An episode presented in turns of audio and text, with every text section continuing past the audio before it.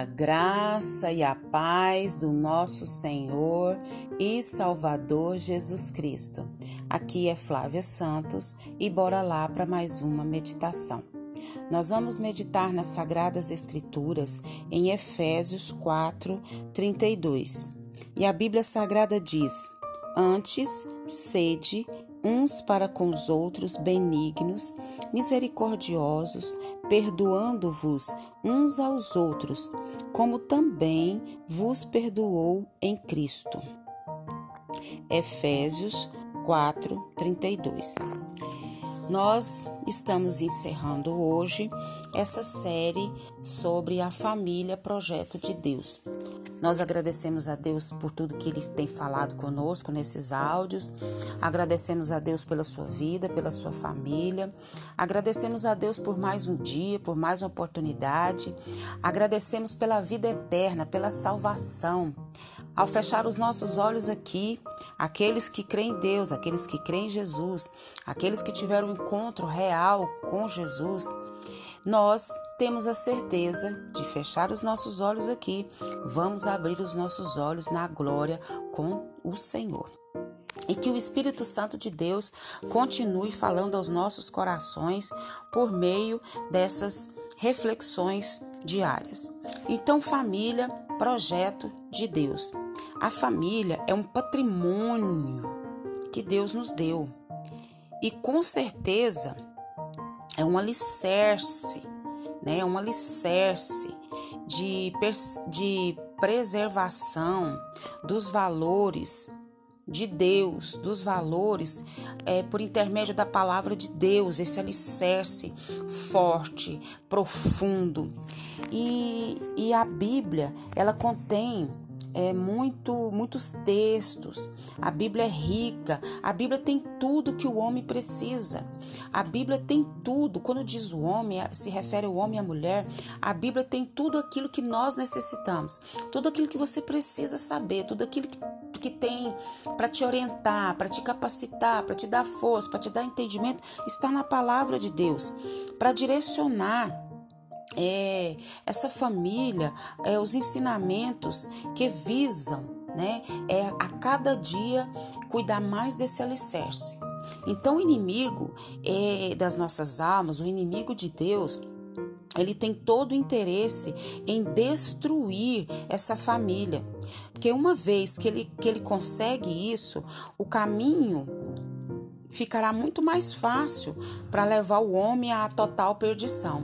Uma família totalmente estruturada, uma família onde não tem paz, não tem amor, não tem alegria, não tem companheirismo, um, um fortalece o outro, um não ampara o outro, um não ajuda o outro, é caminho aberto assim para o inimigo agir com toda força.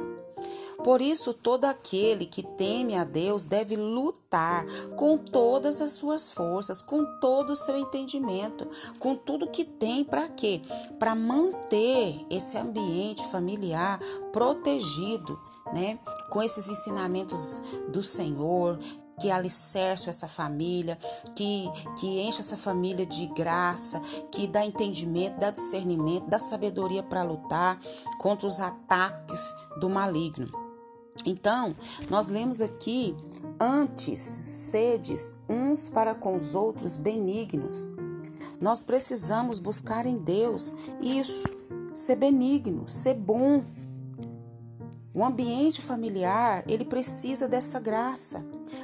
Cada um, cada membro da família, tendo esse, esse, esse entendimento de ser benigno, de ser bom um para com o outro, isso é grandioso demais. E a Bíblia diz ser benigno, ser misericordioso. Você agir com misericórdia. Muitas das vezes a gente vê pessoas que são tão benignos para os de fora, e não estou dizendo que isso é errado, não. Tem que ser mesmo. São benignos para com os de fora, são misericordiosos, perdoa, mas quando são os da sua família, não exercem isso. Então estão fugindo de princípios. A Bíblia diz que aquele que não cuida dos seus é pior do que o incrédulo. Nós primeiro é, precisamos cuidar da nossa família, da nossa casa, dos nossos. Se você é solteiro ou separado, mora com os pais, você tem que cuidar dos seus pais das pessoas que compõem a sua família. Se você é casado, você ser benigno para com a sua esposa, para com seus filhos e vice-versa. É essa, é ter esse entendimento. Antes sede uns para com os outros benignos, misericordiosos, perdoando uns aos outros. Ou seja, seja rápidos para perdoar. Na família tem muito essa tendência de ficar magoado e ficar curtindo aquilo ali. O ser humano, ele gosta muito de ficar nutrindo aquela mágoa, aquele rancor, aquela dor e maquinando em retribuir a afronta, a, a, o descaso, seja o que for. E a Bíblia nos orienta o quê? Né? Antes sedes uns para com os outros benignos, principalmente na nossa família. Sede misericordiosos, perdoando-vos uns aos outros. Gente, ser benigno é ser bom, né? Para com os nossos não é fácil. Misericordiosos não é fácil, mas perdoar para mim, nessa, nessa escala que o perdoar é um dos mais difíceis, mas é difícil, mas não é impossível. E nós precisamos buscar em Deus. Por isso que a gente fala aqui a cada áudio, leia a Bíblia e faça oração. É através da leitura, é através do estudo, é através da revelação da palavra, é através da sua comunicação com Deus, através da oração, é que o Senhor vai nos ajudar, vai nos capacitar através do Espírito Santo dele é o quê? A fazer isso que a palavra diz, a ser benignos, a ser misericordiosos, a perdoar uns aos outros, ser rápido em perdoar. A pessoa te ofendeu, você não fica nutrindo aquilo, você seja rápido em perdoar. Como também vos perdoou Deus em Cristo como também Deus vos perdoou em Cristo. O perdão de Cristo a nós tem que ser sempre a base do nosso perdão aos outros. Tá entendendo isso?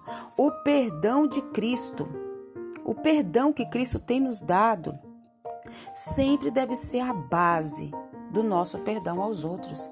A gente quer ser perdoado, a gente quer que Deus haja com misericórdia, que Deus haja com benignidade, que Deus nos perdoe, que Deus seja longano, que Deus seja benigno. Nós queremos tudo, mas quando é para a gente exercer isso para com os outros, e no caso aqui nós estamos falando da família, ah, mas é difícil demais.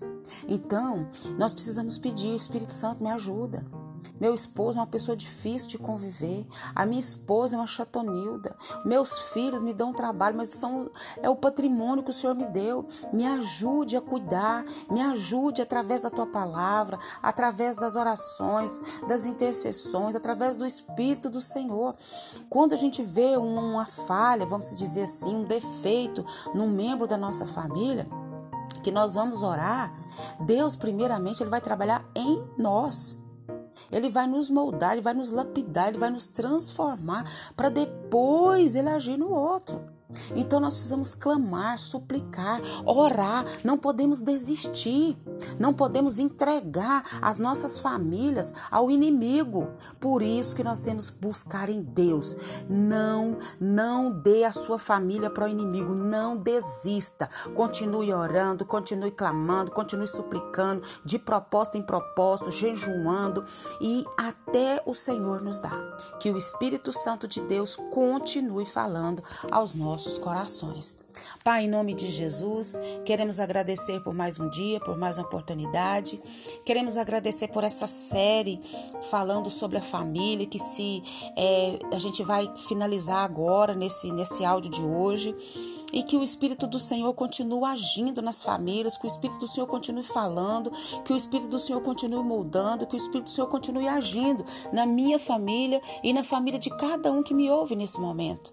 Nos ajuda, Pai Perdoa as nossas fraquezas, nossas falhas, perdoa as nossas transgressões, perdoa nós não sermos benignos, misericordiosos, perdoar principalmente os da nossa família, o próximo que está diante de nós. Pai, em nome de Jesus nós pedimos, nós clamamos, nós suplicamos, nós imploramos. Age com mão forte, age com mão de poder, Pai. Eu te peço, Pai, nos ajuda, Senhor, a cuidar das nossas famílias. Não nos deixa, Pai, deixar nossa família refém de Satanás, refém dos ataques de Satanás, mas que nós vamos lutar como bons soldados do Senhor pela nossa família, pelo patrimônio que o Senhor nos deu. Nós clamamos a Ti nessa hora, Pai, e já suplicamos e agradecemos. Continue nos guardando essa praga do coronavírus e de todas as pragas que estão sobre a terra. Guarda a nossa vida, guarda os nossos e põe um fim, Pai, nessa pandemia. É o nosso pedido, agradecidos, no nome de Jesus. Leia a Bíblia e faça oração se você quiser crescer. Pois quem não ora e a Bíblia não lê, diminuirá, perecerá e não resistirá. Não deixe a sua família refém do inimigo. Lute por ela. Lute por ela. Um abraço e até a próxima, querendo bom Deus. Fui!